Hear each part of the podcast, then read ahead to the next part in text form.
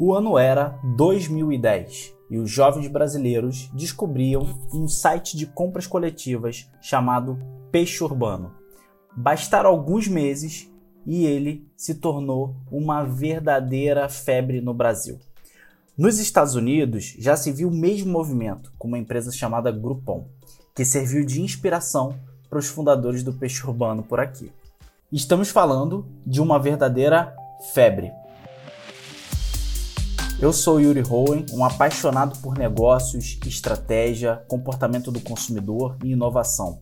Atualmente cuido de uma área de desenvolvimento de negócios na L'Oréal e já desenvolvi projetos de, de novos negócios e expansão para mais de 12 marcas, como Copenhagen, Lindt, Cacau Show, L'Oréal Professionnel, Kerastase, Maybelline, Yazid, entre outras. E o podcast Desconstruindo Negócios é a minha leitura sobre as estratégias de negócios adotada pelas empresas e que valem a pena serem desvendadas, ou melhor, desconstruídas. E o meu objetivo é que você possa obter aqui insights interessantes para aplicar na sua carreira e na sua empresa também.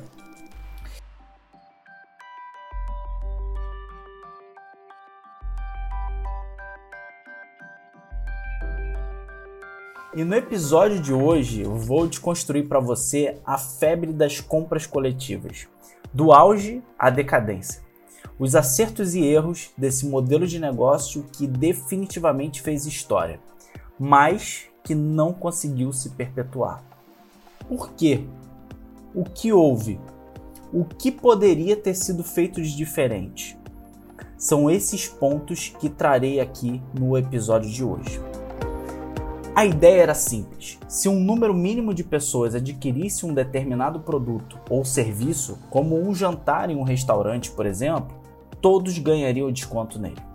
E o site estimulava a compra impulsiva, pois as ofertas tinham duração limitada. O Groupon foi o pioneiro nesse modelo de negócio lá em 2008 nos Estados Unidos.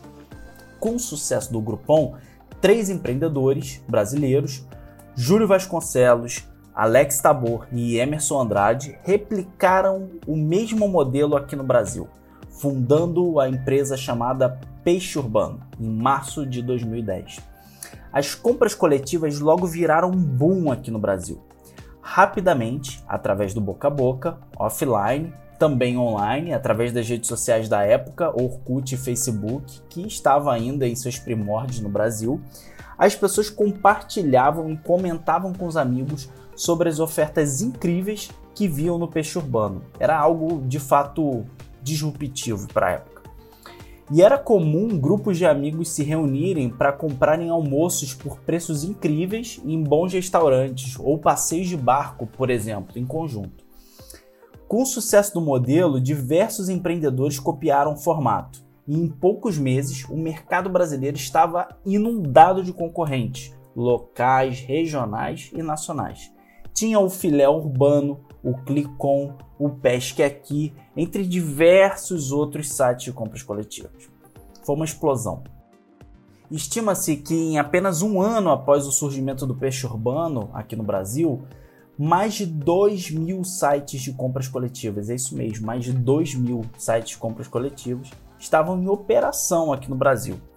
Porém, ninguém foi capaz de fazer frente ao peixe urbano, até que o precursor, o Groupon desembarcou aqui no Brasil ainda em 2010, com um plano muito agressivo de expansão, contratação de dezenas, centenas de funcionários espalhados pelo Brasil para recrutar estabelecimentos comerciais para anunciar na plataforma, equipe de TI, atendimento ao cliente, toda estrutura de back-office. Se você me perguntasse onde você deve se candidatar, eu te diria que a resposta é no Groupon. Uhul! Bem aqui! Veja bem, quando você se junta ao Groupon, você se torna parte de umas maiores empresas de e-commerce do mundo. É o lugar onde você vai querer comprar praticamente qualquer coisa, em qualquer lugar e a qualquer hora. E para fazer isso, nós precisamos de ninjas no Groupon. Trabalhar no Groupon é uma experiência diferente. É mais como uma montanha russa em um parque temático de produtos, viagens e serviços locais, em que você ajuda a criar novos negócios todos os dias ao longo da semana. Você também terá a chance de trabalhar em escritórios incríveis, em lugares incríveis e também fazer parte de um time incrível. Peixe Urbano, Groupon e as outras centenas ou milhares né, de empresas do ramo tentavam ganhar o consumidor brasileiro. Com o rápido crescimento das compras coletivas ao redor do mundo e seu crescimento exponencial, o Groupon recebeu uma oferta do Google para comprar a empresa por cerca de 6 bilhões, um B de bola, de dólares, lá em 2010 ainda. Porém, o Groupon decidiu não vender seu controle para o Google e em 2011 fez o seu IPO, levantando mais de 700 milhões de dólares é, lá na bolsa e sendo avaliado em cerca de 13 bilhões de dólares. Parecia uma decisão super acertada para a época. Inclusive, a, o IPO do Groupon era o mais esperado lá da, da época. E para você ter ideia, foi o segundo maior IPO da internet, só perdendo para o próprio Google. O futuro então parecia promissor. E para o peixe urbano e para todo o mercado de compras coletivas, também parecia que o céu era o limite. Mas, na fase do boom das compras coletivas, vimos também o crescimento exponencial das reclamações dos consumidores, que compravam os vouchers no site, porém, ao entrar em contato com os estabelecimentos para desfrutarem do serviço, eram surpreendidos negativamente, como longos prazos de espera, prazos que levavam meses em alguns casos. E como alguns estabelecimentos vendiam seus serviços a 50% do preço original e ainda deixavam metade desses 50% para a plataforma, os anunciantes foram percebendo que não era tão vantajoso assim derrubar tanto as suas margens. Não compensava. Eu mesmo lembro de ter comprado diversos cupons para restaurantes e depois de muito trabalho para conseguir fazer o agendamento, quando chegava no, no, estabelecimento, era recebido com um sorriso amarelo do maître ou do garçom, por ter sido um cliente proveniente de um site de compras coletivas. Em alguns restaurantes, por exemplo, eles não deixavam os clientes das compras coletivas sentarem nas melhores mesas, olha isso, ou restringiam certos pratos e detalhes da experiência que um cliente normal, digamos assim, tinha. E esse tipo de tratamento foi afastando os clientes dos sites de compras coletivas, pois, apesar da vantagem dos preços baixos, aquela má experiência não compensava. Obviamente, esses locais que geraram essa experiência negativa para os consumidores também sofreram, pois dificilmente alguém retorna a um local que os tratou mal ou os fez sentir inferior, né? Então, essas empresas não conseguiam transformar os compradores de cupons em clientes cativos os consumidores passaram a perceber que o barato estava saindo caro por conta da baixa qualidade do produto ou do serviço adquirido e por conta desses problemas né, que eu mencionei.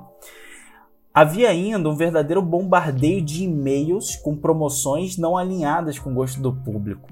Né? Então, todo dia era uma chuva de e-mails de sites de compras coletivas oferecendo vários serviços e produtos que não tinham a ver né, com o que a gente queria.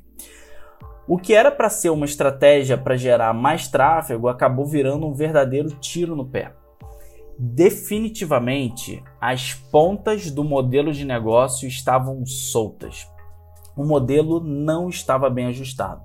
O site de compras coletivas precisava investir muito para captar novos leads e estabelecimentos comerciais parceiros, necessitando de grandes equipes comerciais e também de muito investimento em marketing e anúncios para atrair cada vez mais consumidores.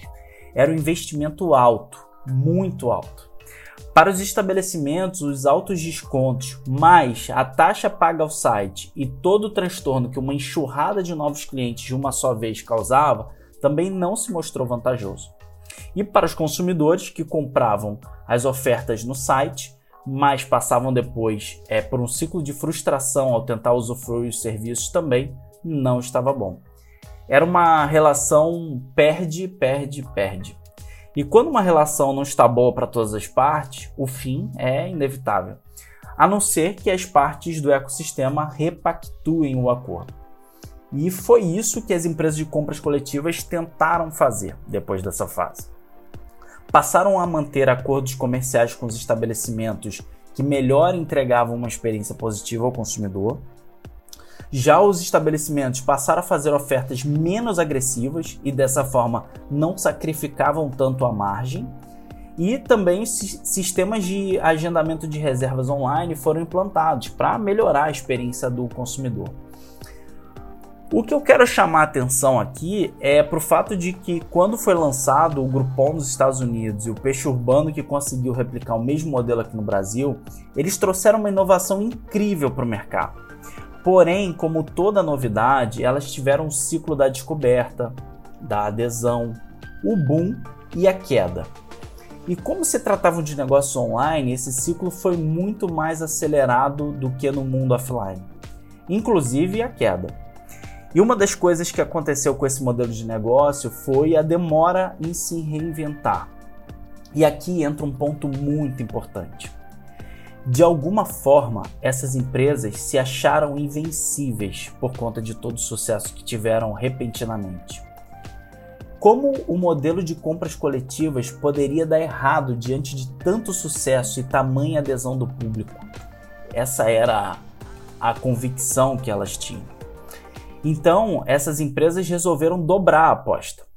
Elas passaram a querer consolidar o mercado, a comprar empresas concorrentes e também a entrar em novas frentes de atuação, como viagens e produtos físicos, por exemplo. Elas compraram empresas de delivery, de marketing digital, passaram a contratar ainda mais gente para atuar nas novas frentes. Algumas inovações, como a venda de produtos físicos e viagens, deram certo para o Groupon e Peixe Urbano, por exemplo. Porém, o sucesso em algumas novas frentes não compensou o descompasso em outras, e essas empresas começaram a amargar grandes prejuízos. Resgatando entrevistas da época, os fundadores do Peixe Urbano contaram que a ideia deles era criar um negócio que fosse lucrativo desde o primeiro dia da operação. Eles não estavam ali para brincar, era para ser realmente um, um, negócio muito rentável. Né? Eles chegaram a atrair investidores importantes. O Peixe Urbano, por exemplo, eh, teve entre seus investidores o Luciano Huck, por exemplo, que ajudou a dar projeção ah, para a empresa. Né? O problema é que o mercado de descontos coletivos online tinha poucas barreiras de entrada e a concorrência fez o Peixe Urbano e o Groupon a espremerem muito as suas margens pois eles tiveram que investir mais do que o previsto, levando essas empresas a sangrar o caixa. Em 2012, após dois anos apenas, o mercado amadureceu e murchou. O peixe urbano chegou a demitir centenas de funcionários e fazer um saldão com equipamentos do escritório para pagar as contas. Foi realmente um momento muito difícil. O controle majoritário do, do marketplace, por exemplo, foi vendido ao Baidu, um grupo chinês, em 2014. É, com na época o peixe urbano estava com uma margem operacional negativa e uma dívida de cerca de 60 milhões de reais, uma, uma situação bem difícil. Porém, eles tinham algo valioso e foi justamente isso que atraiu o Baidu, é, porque eles tinham mais de 25 milhões de usuários cadastrados na plataforma. Né, e dados consumidores valem ouro. Imagina isso lá em 2014, o e-commerce não tinha ainda o tamanho uh, que tem hoje aqui no Brasil e eles já tinham 25 milhões de usuários, né? um número impressionante para a época. Então o gigante chinês, né, o Baidu, queria replicar a estratégia da Nuomi, uma empresa do, do Baidu lá na China que oferecia diversos serviços em seu portal, desde ingressos até entrega de comida e viagens de táxi. Isso lá em 2014 ainda, era algo bem disruptivo para a época. A gigante então ajudaria a, o peixe urbano a crescer com capital, tecnologia e expertise. Nessa época, o peixe urbano anunciou sua transição de um modelo agressivo para descontos menos tentadores, batizando-se apenas como um e-commerce local atuando no modelo de marketplace, onde anunciava e vendia ofertas de comércios e serviços locais. As promoções passaram a durar mais tempo no site, não exigiam um número mínimo de compradores e isso gerava uma melhor margem para os estabelecimentos, né, que também é, eram capturados pelas conveniências personalizadas por tipo de comércio. Por exemplo, um restaurante era apresentado a métricas de upsell, que são oportunidades de melhorar a compra inicial do cliente. É, e isso atraiu novos parceiros e parceiros com mais qualidade também para o peixe urbano. E o Groupon também seguiu uma receita bem parecida, porém focando mais em viagens e serviços de beleza, que foram duas vertentes que ele se destacou melhor. Então, em 2017, é, os, os ganhos cresceram cerca de 30% né, do peixe urbano e o negócio fechou o último trimestre com lucro. Parecia que eles tinham encontrado ali a receita né, depois dessa virada, essa mudança de estratégia né, que eles tiveram, que conseguiram implantar com relativo sucesso. Porém, no final de 2017, uma nova reviravolta, porque o Baidu, o grupo chinês, resolveu focar mais no negócio de inteligência artificial que eles tinham e eles venderam a participação no peixe urbano para um fundo de investimento chamado Mountain Nazca. Então, o, esse fundo Nazca ele já havia adquirido a operação do Groupon na América Latina e decidiu promover uma fusão entre Groupon Brasil e Peixe Urbano.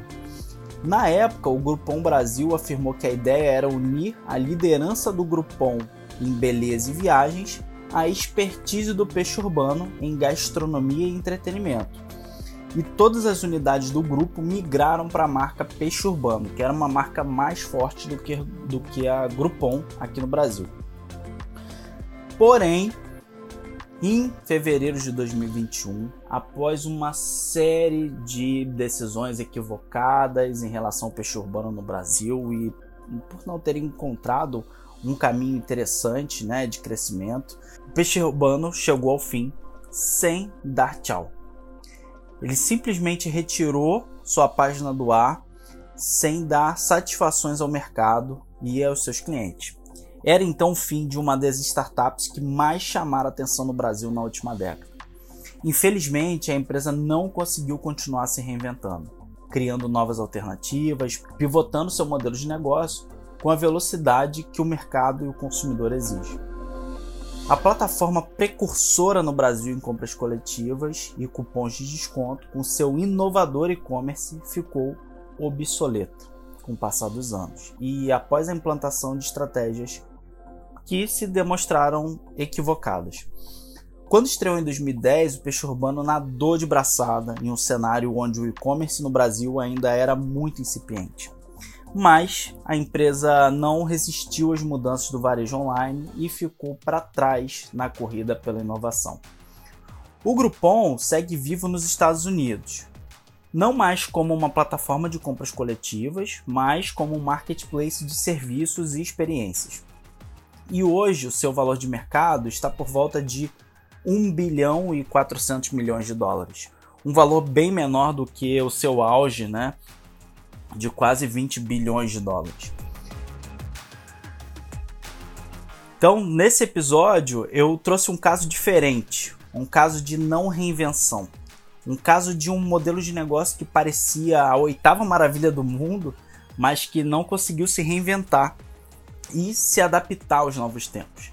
E eu fiz isso justamente para mostrar que, da mesma forma que eu falei das outras empresas dos episódios anteriores, e todas, absolutamente todas as outras, se reinventaram diversas vezes, já as compras coletivas, né, a ascensão e queda é, do peixe urbano, do Groupon no Brasil e de todo o mercado, mostra que o processo de adaptação e inovação ele não pode parar jamais pois se permanecemos na inércia e acreditando que o sucesso passado vai garantir um futuro de sucesso, a gente corre o risco de ter o mesmo fim que as compras coletivas.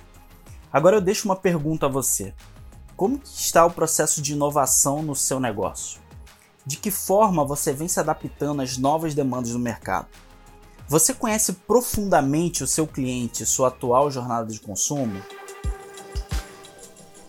E se você gostou desse podcast, tira um print da capa dele, me marque e compartilhe nos stories do Instagram, arroba Yuri ou no LinkedIn. Além disso, me envie um comentário dizendo o que você achou desse episódio. Eu vou adorar interagir com você pelas redes. Espero que a minha visão a respeito desse case sobre o mercado das compras coletivas possa ter gerado insights interessantes para você aplicar na sua empresa. Um forte abraço e nos vemos na semana que vem com mais um episódio do podcast Desconstruindo Negócios.